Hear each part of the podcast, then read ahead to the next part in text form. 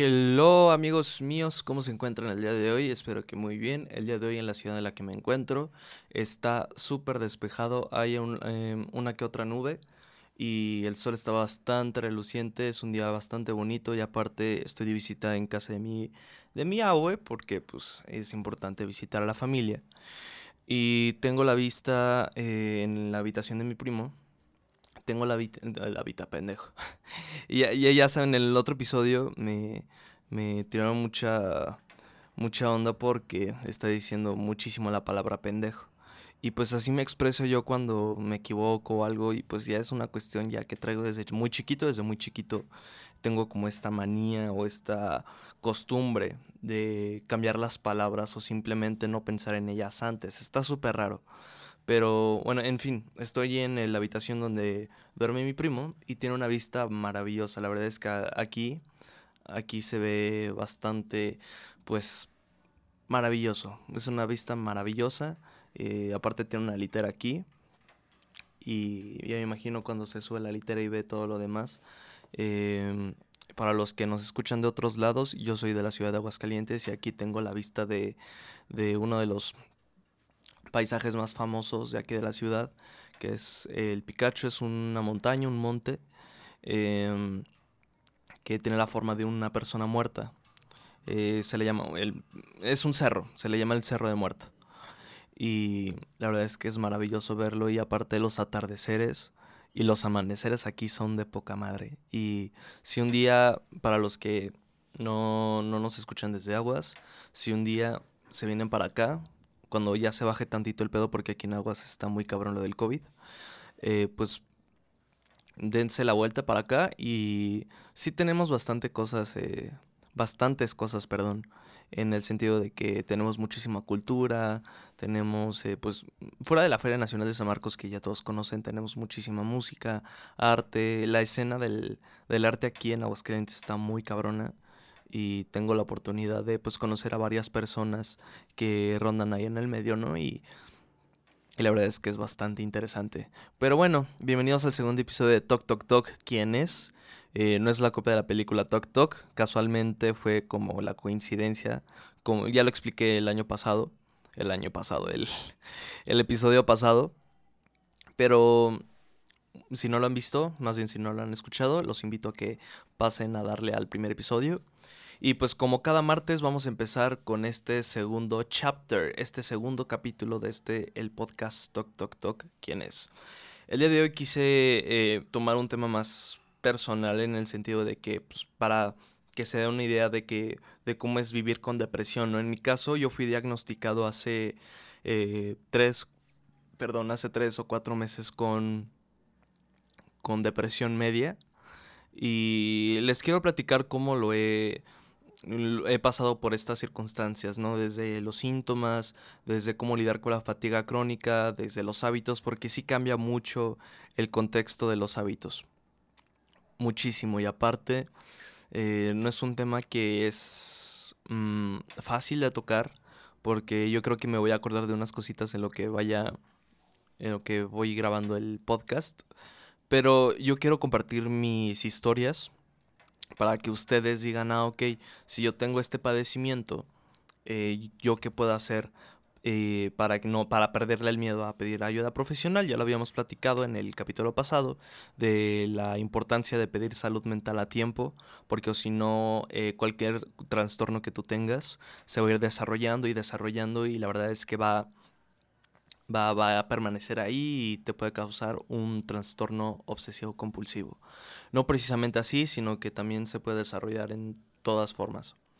Pero en mi caso eh, fui diagnosticado con depresión media, esto fue en septiembre de este año, del 2020, porque yo ya tenía unas cosas que tenía que sacar desde hace muchísimo tiempo eh, en el episodio pasado les conté que yo tenía como esta cierta obsesión por la vida, por la filosofía y filosofaba demasiado hasta que estaba al borde de, de, de no sé, de entrar en pánico, de estar en... Yo pensaba que ya me, ya me iban a internar, eh, a internar en un psiquiátrico, ¿no? Pero la verdad es que, y aparte, pues eligiendo este tema fue porque no me he sentido bien en estos días tampoco. Eh, porque pues, en cualquier eh, procedimiento en el que vayas, si te va bien, vas a tener una recaída. Y eso es de a huevo. Mucha gente se confunde a la cuando pide ayuda profesional y les dice, no, no te está pidiendo, no te está pidiendo, pendejo. No te está ayudando a la terapia, tienes que ir con alguien más. No, en realidad es un proceso que va y viene. Es un proceso en el que le tienes que tener muchísima paciencia, por lo menos los, los primeros tres meses debes de tener pequeña mejoría, si no pues ya es, un, ya es un factor biológico lo que tú traes. Pero en mi caso desde septiembre sí ha estado un poco mejor. E incluso le decía a mi psicóloga que me sentía mejor en el sentido de que ya regresado otra vez la inspiración para poder hacer cosas que me gustaban mucho. Por ejemplo, a mí me gusta componer, me gusta escribir, me gusta hacer muchísimas cosas. Y en esta semana me cayó bastante la depre. eh, fue como una bomba que cayó sobre mi mente y de repente eh, pues empecé otra vez con fatiga crónica, con desinterés, me valía madre lo que estaba haciendo, me valía madre las personas, mi familia, mis amigos, mis compañeros, eh, como, como en un cierto modo, como mamón, ¿no? de ese sentido, ¿no? Pero la verdad es que no me he sentido bastante bien. ¿Y por qué? Eh, yo, yo desde hace tres años, ya casi cuatro, que yo padezco de, de este tipo de trastorno más no diagnosticado apenas se me diagnosticó en septiembre, que es trastorno obsesivo compulsivo, junto con la ansiedad que, que inició exactamente el 1 de octubre del 2016 y junto con la depresión media que fue lo que ocasionó el trastorno obsesivo compulsivo, el TOC. Em, yo empecé con los primeros síntomas desde marzo. Yo creo que desde el encierro nunca había estado tan... Eh, bueno, nunca había convivido tanto con mi familia como lo hago ahora, ¿no?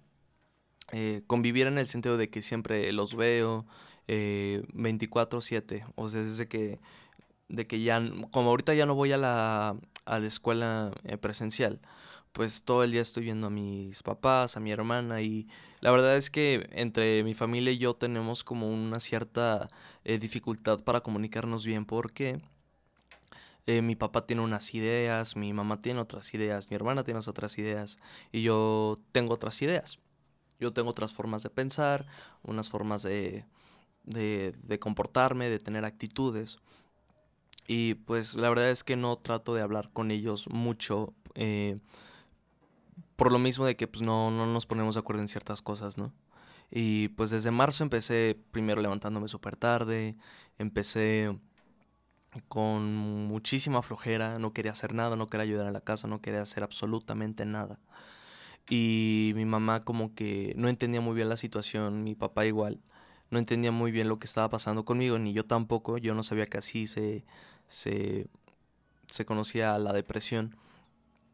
Y pues pensaban que yo era nada más un simple huevón, que a lo mejor nada más estaba haciendo dramas, que no ayudaba porque no quería, y es que en realidad yo sí tenía muchísima la intención de ayudar en cosas de la casa, por ejemplo el quehacer o demás cosas, pero ni eso quería. Ni siquiera quería hacer eh, cosas que a mí me gustaban. No quería ver conciertos en YouTube, no quería eh, hacer música, no quería estar muy apegado con mi banda, no quería hacer nada, ni siquiera, ni siquiera que cuando empecé el proyecto de YouTube yo pensaba que iba a ser eh, como un proyecto en el que yo me iba a expresar muy bien y que iba a curar todo, pero no. De a mí me encanta hacer videos de YouTube, nada más que no he tenido el tiempo por la universidad, pero ya me estoy poniendo muy al tiro. Pero la verdad es que en ese en ese periodo de tiempo no, no quería hacer absolutamente nada. Ni siquiera hacer videos. Y cuando hacía los videos los hacía con mucha hueva. Los hacía con bastante hueva y no tenía como esa motivación, esa inspiración, hacía las cosas por hacer. No, no sentía nada. Haz de cuenta que cuando tú estás deprimido, tú sientes una neutralidad en ti. No tienes emociones, no sientes nada más que pura tristeza o enojo o simplemente desinterés. Realmente la depresión no es de que estoy triste. No. Esos son episodios de berrinches. Cuando estás deprimido, eh, eh, hay una cosa en tu cerebro en el que apaga todas las cuestiones motivacionales, te apaga muchísimo la energía. Y, y sientes feo porque dices, ya no me interesan estas cosas, entonces a, lo, a qué me quiero yo, por ejemplo, a dedicar. Porque yo, yo me había inscrito en la universidad a la carrera de psicología, yo entré en enero, y ni eso me, me, me motivaba. Me acuerdo que cuando... Eh, ¿Cuándo fueron los resultados de admisión? Eh, la rifa de la UA, ya saben los que, los que viven en aguas, a mí me tocó la rifa de la UA. Eh, para, los que no son de aquí, les explico. Eh, la Universidad Autónoma de Aguascalientes hizo un sistema en el que no haces exani, por lo mismo lo de la pandemia, y no habían como estos modelos de examen en línea. Que al final sí lo vieron, pero no hice examen. Porque la UA dijo que era opcional. Eh, les dio hueva, por ejemplo, hacer esto, esto lo del examen. Les dio muchísima hueva y, y decidieron hacer una rifa. Bueno, no rifa exactamente le decimos rifa porque para nosotros así fue. Eh, básicamente hicieron, bueno, implementaron un sistema matemático en el que calculaba los resultados generales de cada institución del examen del año pasado al tuyo y lo sumaban con tu promedio y con esos dos factores se promediaban junto con un número que era básicamente el resultado del promedio de, admisión de los bachilleratos de, del 2019 y con eso ya te dan tus resultados. Yo me acuerdo que había sacado creo que 8.6 en promedio general. La verdad es que es promedio regular. Le hubiera echado más ganas a la prepa, pero sí fue bastante complicado para mí. Y, y resulté admitido en la carrera y estoy bastante feliz porque es una de las cosas que me apasionan. Aparte de la música, la psicología es algo que, que siempre me ha intrigado. Pero el punto es que cuando vi los resultados de admisión no me emocioné. Yo realmente pensé, bueno, tenía miedo de que ah, a lo mejor ya no ya, ya no estoy interesado en lo que me gusta, a lo mejor nada más fue un, un pasaje en el que viví, de que andaba mami, mami con psicología y psicología y psicología, y ya no. Y no, y tenía muchísimo miedo de que, ah, pues ya voy a entrar a la carrera y voy a aprender mucho, pero no me voy a motivar. Y resultó que sí me mama la psicología, que sí me encanta desde los 15 años que me gusta mucho ese, esa cuestión. Y ya pasó el tiempo y seguía igual, seguía igual, igual, igual, igual. Hasta que sucedió algo, sucedió algo en el que eh, yo guardaba muchas cosas. Guardé cosas bastante personales con mi familia y yo creo que no, no se lo merecían en ese asunto. Eh, luego les platicaré qué pasó, porque hoy no me siento preparado honestamente. Pero me acuerdo hubo un día en el que regresé de la prepa, de una sesión de fotos en plena pandemia. Fuimos los únicos, bueno, fuimos de los únicos grupos en dejarnos entrar a la preparatoria a, tomar nuestra última foto juntos. Que para mí no fue nada especial porque, pues, la verdad es que no, la prepa fue para mí algo X. Em, pero el punto es que salí de la prepa y me acuerdo de una discusión bastante grande con mis jefes. Y eso me desmotivó más porque mm, en ese tema implicaba mucho el apoyo. El apoyo hacia mí y el apoyo hacia miles de comunidades. Y, y no resultó. Eh, resulté...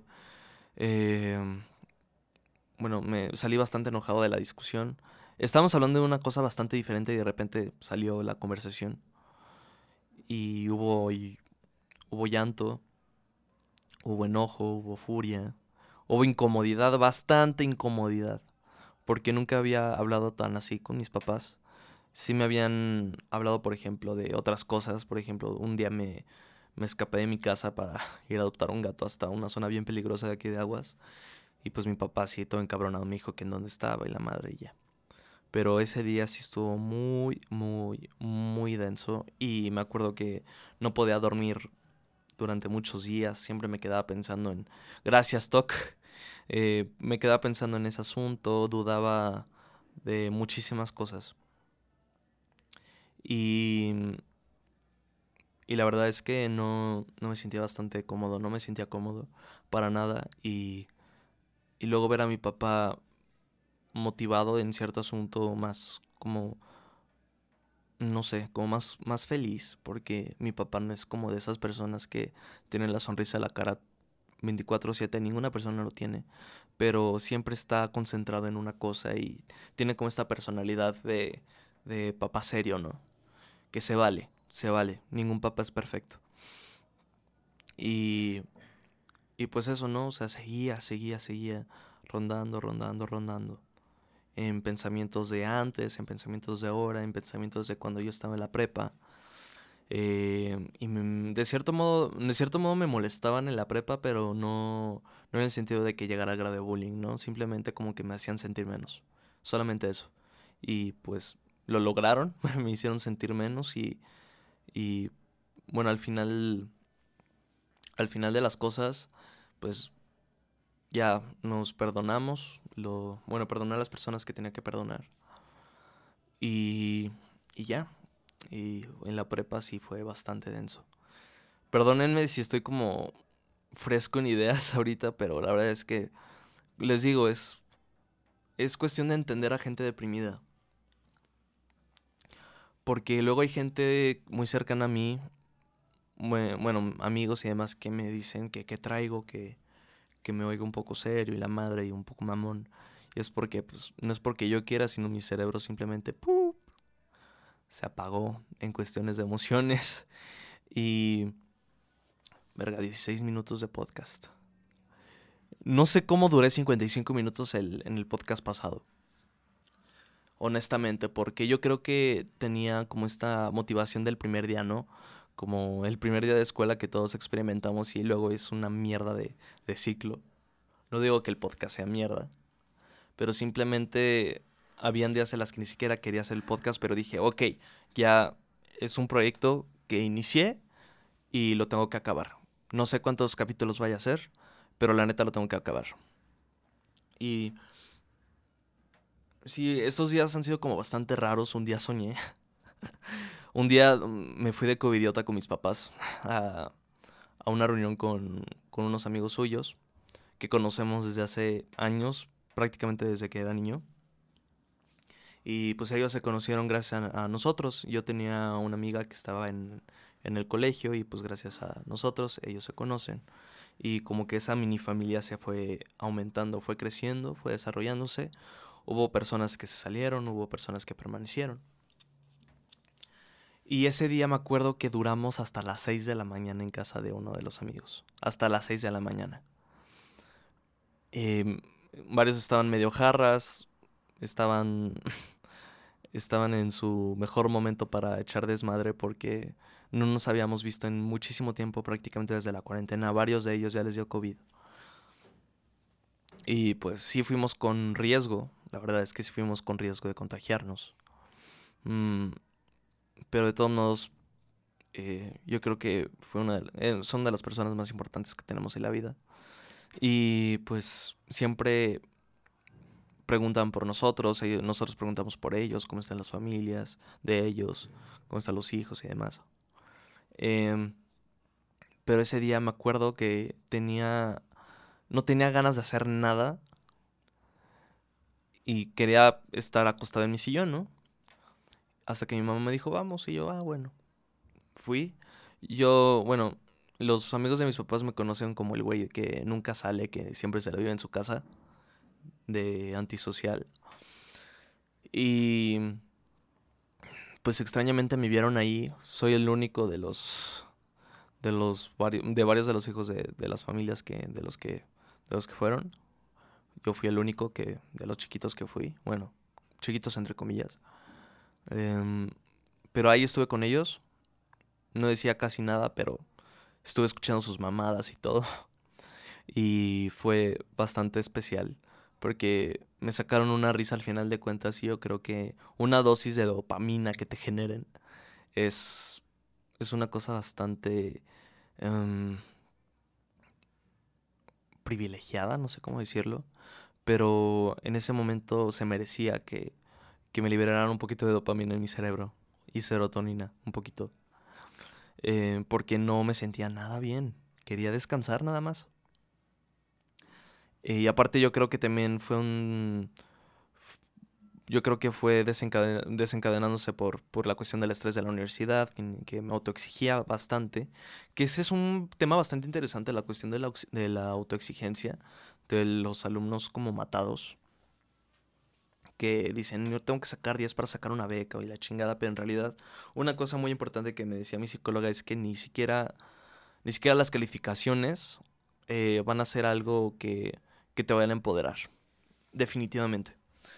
Porque tú, si tú sacas una mala calificación en la escuela, es porque eh, a lo mejor es una materia que no simplemente no te interesa. Eh, y lo mismo pasa en las carreras universitarias. Si hay, van a haber cosas, van a haber materias que no nos van a gustar, pero queremos especializarnos en algo. Y, y sí, básicamente si tu papá que tienes un, un niño en la primaria, yo así como coach, ¿no? Eh, si tú tienes un niño en la primaria, un niño en la secundaria, y de repente ves que en unas materias va bien, pero en otras va mal, no lo tienes por qué regañar. O sea, sí va a ser una cuestión de promedio porque te lo van a pedir para tener un papel, un acceso a la preparatoria, a una carrera universitaria, eh, para los de la primaria y la secundaria. Pero, por ejemplo, si tu hijo sacó 10 en historia, 9 en español, eh, y en las demás, por ejemplo, 5 en matemáticas, 4 en física, o 7 en química, o menos, pues no lo tienes por qué regañar porque a lo mejor son, son asignaturas que a lo mejor con él no van no es de su interés y pero sí tiene que haber como una cierta pauta, no sé cómo decirlo, como un seguimiento para que el niño mejore. Yo en mi caso en la secundaria, yo no era bastante smart, yo no era bastante inteligente. Ay, todo mamón, smart. Em, pero yo era, yo era ese típico güey que, que iba a la escuela a hacer nada o sea, que ni siquiera hacer desmadre, iba, no iba a hacer nada, me iba a hacer pendejo. Y me acuerdo que nos dejaban eh, sacar nuestras computadoras para escuchar música y la madre. Y yo me quedaba haciendo música en el FL porque todavía no tenía, no tenía conocimiento sobre grabar y eso. Y empecé con el FL y empecé a sumergirme mucho en mi playlist de Spotify. Y, y habían una que otra materia de español y de historia y de, y de otra que no me acuerdo, en, las que me iba de poca madre, era de 9, 10. Y bueno, en historia más o menos. Pero de todos modos me interesaba, nada más porque luego no, no repasaba para los exámenes. Pero por ejemplo, en matemáticas me iba de la verga, me iba de la chingada. En química menos, güey. No, no son... Que sepas de números no te hace más inteligente, honestamente. Y y pues es eso, o sea, no. Y en la preparatoria, pues sí me tuve que enfocar porque pues, sí tenía una beca de promedio.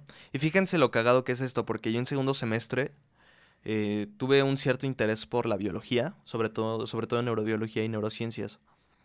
Eh, por lo mismo de que yo quiero bueno, yo estoy en la carrera de psicología y yo pienso especializarme o enfocarme o tener un énfasis en cuestiones neurobiológicas en, o neuropsicolo, eh, pendejo, de neuropsicología. O sea, yo buscar las razones por las cuales las personas eh, se, se portan de ciertas formas debido a un traumatismo en el cerebro, un desbalance químico y de ahí poder canalizarlo con alguien profesional, es decir, un psiquiatra.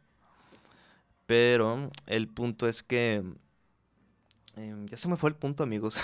síntoma de la depresión, amigos. Síntoma de la depresión. De tanto estrés y de tanto pensar y pensar, se te va el pedo. Es, es algo que quiero que comprendan ustedes. La prueba de memoria a corto plazo es bastante cabrón cuando una persona tiene depresión. Y es como, esto más que, más que nada es para documentar. Y, ustedes para que digan, no para que digan, ay, pobrecito, pobre pendejo que tiene depresión, no. Es para que ustedes se den una idea de que si ustedes tienen personas con, con este tipo de padecimientos, si sus hijos, si a sus hijos los ven así, si a sus hermanos, a sus padres, a alguien más, pues les digan, eh, pues necesitas ayuda, no te ve bien. O simplemente comprenderlos, decirles, ah, pues está deprimido, no quiere hacer nada, dale su espacio. Y, ah, sí, ya me acordé. Eh, el punto es que estaba en segundo semestre, estaba en clase de biología, y me acuerdo que me gustaba en cierto punto, pero me hice bien pendejo durante los dos últimos parciales y reprobé la materia. Ni siquiera matemáticas, que era la que más reprobaba, la, me la llevé extra. Esa sí la alcancé a, a, pasar. Creo que la exenté, no, eso fue en el siguiente semestre, pero el punto es que eh, reprobé biología, pero en el extraordinario, oh sorpresa, de sacar 5.9 de promedio general de biología, de los tres parciales, es decir, de 5.9 a 9, güey, en el extraordinario, cabrón. Yo creo que ya es un pedo más de la forma en la que te enseñan. Porque mi maestra, güey. Mi maestra de biología era bien perra, güey. Si está escuchando eso, un saludo para ella, tú sabes quién eres. Pero la verdad es que si era bien perra, güey. Yo decía, hija de su puta madre, güey, qué chingados. Y tenía un nivel de exigencia bastante compleja y no era para nada impaciente, pendejo. No era para nada paciente. Y, y me acuerdo que nos regañaba muchísimo si no hacíamos las cosas. Eh, quería las cosas puntuales. Si no entregas, por ejemplo, el collage o el trabajo, la tarea a la mera hora en la que se te pidió, pelas, güey, a la chingada. No, no tienes calificación. Pero me acuerdo que me sumergí tanto en los temas para estudiar de biología que me terminó encantando, incluso eh, nada más por hacerle la mamada. Eh, luego cuando un día salió un reportaje de, de, asuntos biológicos en, en un programa de radio, me acuerdo que estábamos mi familia y yo en el coche, y de repente yo empezaba a, dar como, como datos curiosos y así, y mis papás así de, ¿no te hubiera interesado este, estudiar medicina?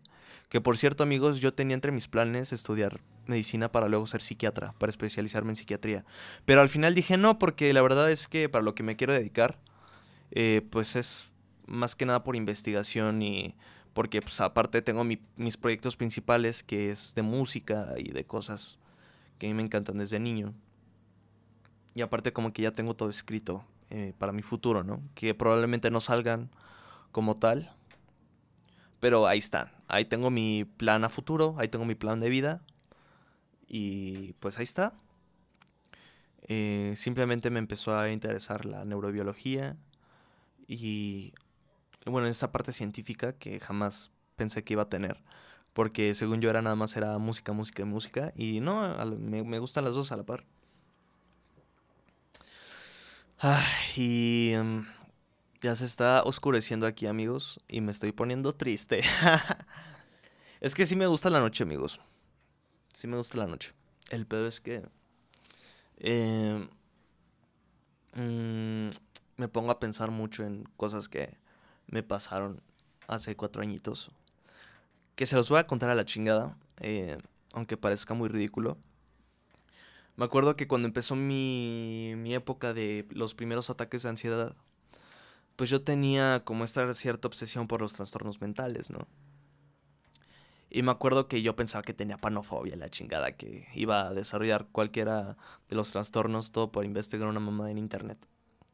Y me acuerdo que un día, eh, saliendo de, de, creo que de la Universidad de las Artes, cuando estaba en el conservatorio, eh, yo salía por la noche, yo iba a clases en la noche. Y, y me acuerdo que un día miré al cielo y dije, a la madre, cómo todo se apaga. Y dije, ah, cabrón, me está empezando a dar miedo lo, la oscuridad, lo negro en el cielo. Y de repente, amigos, empecé a, no sé por qué, a experimentar como un miedo al cielo. Miedo físico irracional al cielo. Como si estuviera yo atrapado en el espacio. Y yo me acuerdo que empecé con eso, eh, a desarrollarlo más cuando estaba de campamento. Eh, de última generación de la secundaria. Y me acuerdo que me espantaba mucho, pero me inspiraba era como masoquismo mental. era, era una fuente de inspiración para mí porque como yo, yo ya descubría cosas en mí que no, que no podía plasmar tal cual en arte. Y empecé a consumir, por ejemplo, el disco de Blurry Face de 21 Pilots. Me identifiqué mucho y me acuerdo que yo quería ser ese tipo de música como los que ellos hacían con el mismo concepto de, de las cuestiones mentales. Porque sí te sanan en cierta forma. No, no de que te traten mentalmente, pero sí te. sí sanan una herida aquí en tu cabeza.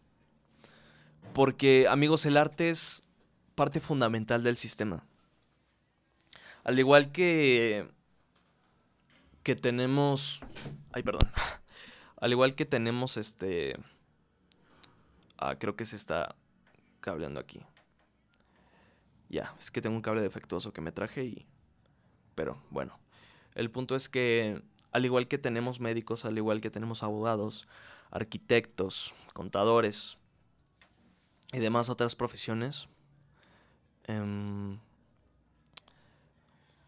el arte es esencial para encontrar o escabullirse en tus emociones para poder sacarlos. Porque sin arte la verdad no creo que tendría sentido vivir. Hay una frase de un güey que me gusta mucho, que no me acuerdo cómo se llamaba, que decía, la sin la música la vida sería un error. El arte en general, si no existiera, sería un error. Yo creo que todo lo que vemos aquí es arte. En el sentido de que, pues, cuando miramos una montaña, cuando miramos al cielo, cuando miramos una planta, cuando miramos un árbol, hay cosas detrás de ellas. Y lo principal son los recuerdos. Y de ahí nace el arte de, de recordar, de hacer un viaje al pasado y de simplemente perderte y encontrarte a ti en tu mente. En la música tenemos formas de expresarnos, en la pintura, en la arquitectura, en la danza, en el cine incluso. Porque, güey, es el cine de arte, güey. Me mama el cine de arte. Me mama Quentin Tarantino, güey. Me gusta Sangre de Unicornio, güey. Cortometrajes, este... Significantes. Un saludo para todos los cinéfilos mamadores que me escuchan en este momento. Pero de cierta forma el arte tiene que ser parte, y de hecho es parte, pero jamás se tiene que ignorar dentro del sistema. Porque o si no, ¿con qué nos expresamos? No basta con nada más gritar, con mentarle la madre a otro. Debemos de tener nosotros por lo menos un talento artístico. Eh, puede ser que tengas un talento para dibujar, puede ser que toques la guitarra, porque es, es bastante relajante. O no, no necesariamente tienes que ejecutar estos talentos, puedes consumir de ellos. Puedes escuchar música, puedes ver pinturas eh, de, de óleo, acuarelas, investigar autores. En la literatura también se puede reflejar un poquito el arte, nada más que sí lo es, pero no. Em, en el cine igual, si tú te sientes identificado con algún personaje, con, con los mensajes que se dan en las escenas, que tú encuentres igual. Y yo creo que me hace falta mucho confiar en mi arte. Sobre todo, porque yo cuando hago mis cosas, yo creo que también eso fue uno de los factores en los que me, me deprimí durante estos durante este, durante este año y estas últimas semanas, porque no tengo autoestima y para nada. Se los tengo que decir amigos porque cada vez que saco un proyecto y lo lanzo, digo, ay, a huevo, ya saqué una cosa mía, pero cuando lo voy escuchando, cuando lo voy consumiendo, al final mi mente como que cambia el chip y dice, ah, esta es una porquería, esto es mierda, güey. Y me hace falta mucho eso, como el reconocer mis cosas porque yo, yo, yo pienso cuando una persona se acerca a mí y me, dice, me gusta tu trabajo, yo le digo, pues, es una porquería, ¿cómo te puede gustar? Y yo pienso que, que a lo mejor es como una burla, ¿no? De, ah, me está diciendo que está chido, pero en realidad es una mierda de, de obra, y porque yo lo sé. Me acuerdo que hace un año saqué un... Me acuerdo que andaba mamando con, con un software que aquí tengo en la compu, que es el Logic Pro. Y yo, yo nada más le movía y le hacía cosas y no sabía nada de mezcla, de mastering, no sabía nada. Y su servidor se le ocurrió hacer un disco, un álbum completo de su proyecto, de bueno, de mi banda. Y me acuerdo que me gustaba mucho el proceso de grabar, de hacer las cosas. Pero tampoco me gustaba el, el, hacer las cosas al aventón. Pero aún así lo hacía, no sé por qué. Porque cuando saqué el álbum, faltaba un día para, para mandarla a distribuir. Porque todavía las plataformas de streaming se tardan un poco en distribuir a varias este, plataformas de, de música. el punto es que me tardé todo ese día haciendo las canciones que ya tenía compuestas. Pero me acuerdo que lo mezclé al aventón. Y es una porquería. Pero aún así las letras y la música a mí me gustaba.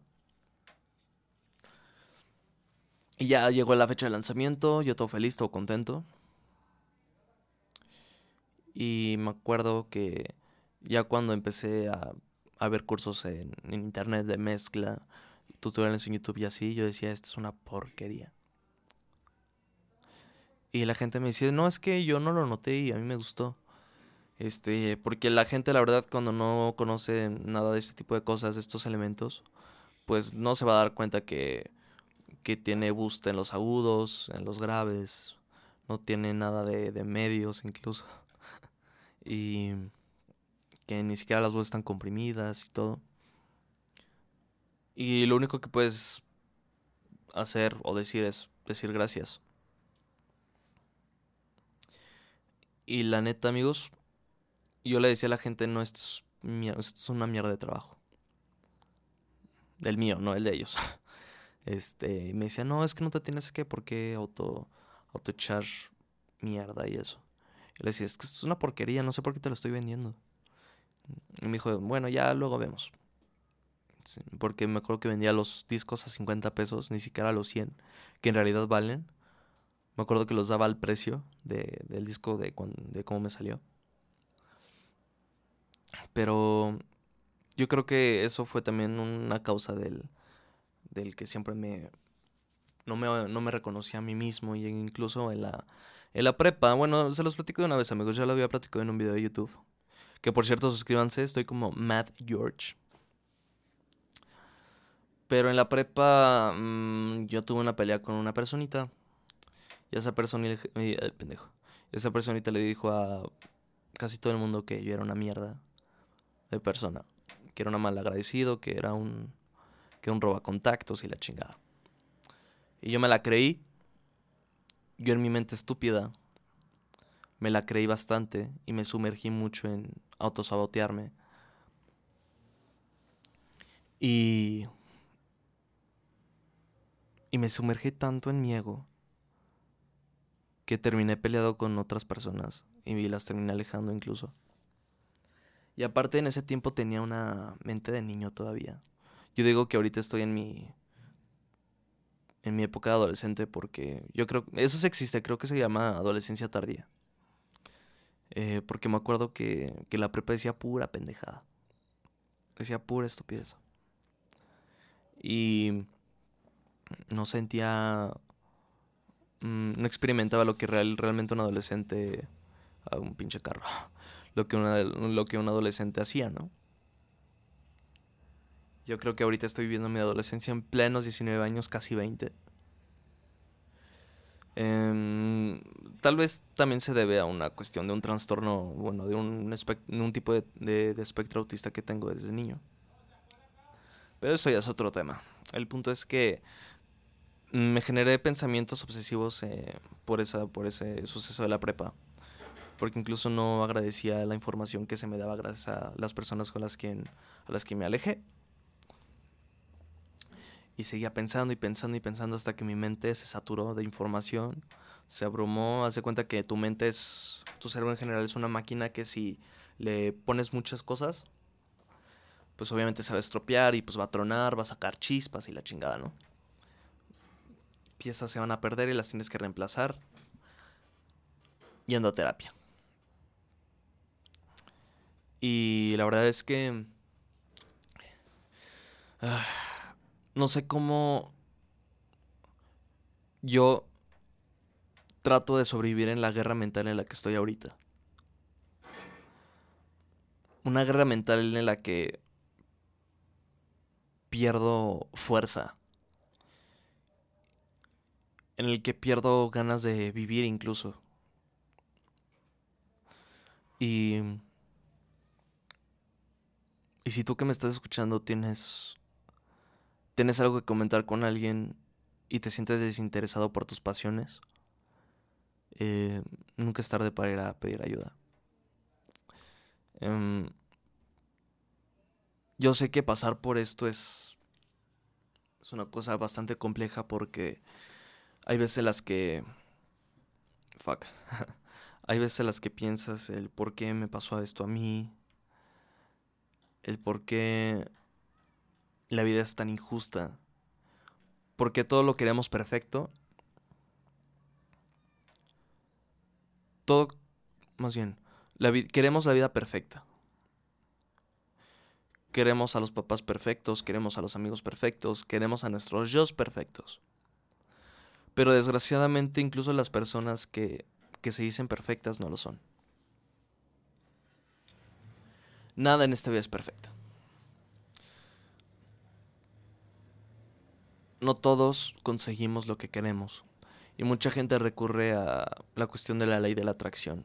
De que si tú lo pides con tu mente te va a llegar. No, amigos. Créame que yo creí mucho en eso durante muchos años, de niño incluso. Y lo único que hago es perder mi tiempo en deseos. Y debemos de reconocer, debemos de aceptar que todo lo que nos llega a nosotros son gracias a otras personas. Y eso, me quedé pensando, amigos, es que si es, un, es un tema bastante como, no fuerte, sino complicado para mí porque es algo en la que no puedo expresarlo muy bien con palabras, pero de todos modos es una cosa que me apasiona hablar con ustedes. Porque así me puedo expresar y puedo documentar lo que en realidad yo paso y ustedes puedan identificarse con ello. Porque incluso yo no le agarro confianza a decir cosas bastante personales en frente a un micrófono, pero de todos modos lo tengo que hacer porque para mí es terapéutico. Hoy no porque de plano no me he sentido nada bien. Y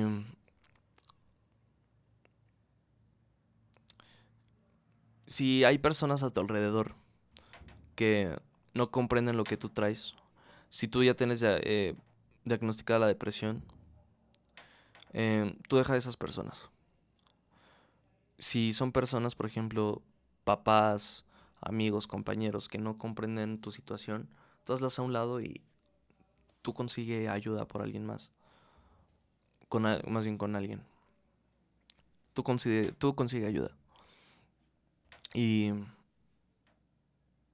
lo bueno de esto es que tarde o temprano vas a aprender de las cosas de las que pasaste para aprender a vivir con ello. Y vas a aprender a controlar tus pensamientos. Porque esto lo que yo traigo ahorita es por un descontrol de pensamientos que, que no pude manejar.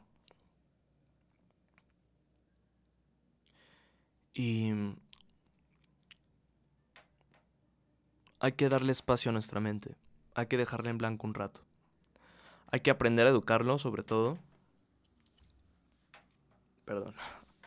Y y luchar por lo que queremos, física y mentalmente, sobre todo mental. Porque más que una cuestión física de deseo, es decir, si tú quieres, por ejemplo, tener cuadritos, si tú quieres estar en forma, yo creo que lejos de eso, si tú sientes heridas en tu mente, yo creo que hay que mejor entrenar esas partes y tratarlas y rehabilitarlas. Porque esas heridas desgraciadamente no sanan del todo. Son cicatrices que se quedan ahí, que las recuerdas y que vas a tener que vivir con ellas sí o sí. Nada en esta vida es perfecto. Yo quisiera mi vida perfecta. Tú quisieras. Tú vas a creer probablemente tu, tu vida perfecta. Pero no, no existe tal vida. Ni siquiera las personas más importantes, con mucho dinero, con recursos, en abundancia, con una casa enorme, con un carro del año, con un Tesla, con un con estos nuevos carros que van a salir en el 2025, creo, de Tesla también, ya comprados. Ni siquiera ellos tienen la vida perfecta. Tú puedes ver a Logan Paul gastando 50 millones de dólares en, no sé, y en lujos y demás. Pero probablemente él también tenga heridas. Y probablemente él quiera vivir de otra forma. Y tú dirás, no, yo lo veo que vive de poca madre, pero no. Todos tenemos un sueño que probablemente no se cumpla. Y no es por ser mamón. Hay sueños que simplemente no se cumplen porque no te mueves o porque no, no eran para ti. Mm, pero sí, amigos. Yo creo que aquí la voy a acordar porque... Em, bueno, aparte de que ya se me acabaron los temas. Em, de hecho, ahorita estoy grabando muy cansado. Eh, de hecho, la mente es... O sea, si haces mucho ejercicio con tu mente, te cansas demasiado y... Literal es como hacer ejercicio. Si tú te vas a correr 6 kilómetros, te vas a cansar y no vas a querer hacer nada. Lo mismo pasa con la mente. Si tú estás piensa y piensa en cosas que tú no puedes controlar, vas a estar igual de cansado como si tú hubieras ido al gimnasio.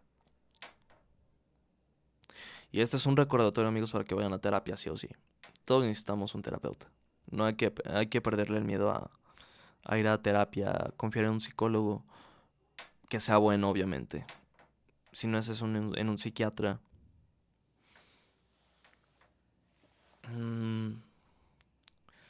Pero sí, amigos, muchas gracias por escuchar. Si están pasando por lo mismo que yo en este momento, tómense un tiempo para poner su mente en blanco. Acuéstense, duérmanse temprano por el amor de Dios. Porque si se desbalan también eso es un pedo bastante enorme que puede causar pues ansiedad, episodios depresivos. No le jueguen albergas con su mente es la frase. No hay que, jugarla, no hay que jugarle al verga con la mente. Muchas gracias amigos por escuchar y nos vemos en el siguiente episodio. Cámara.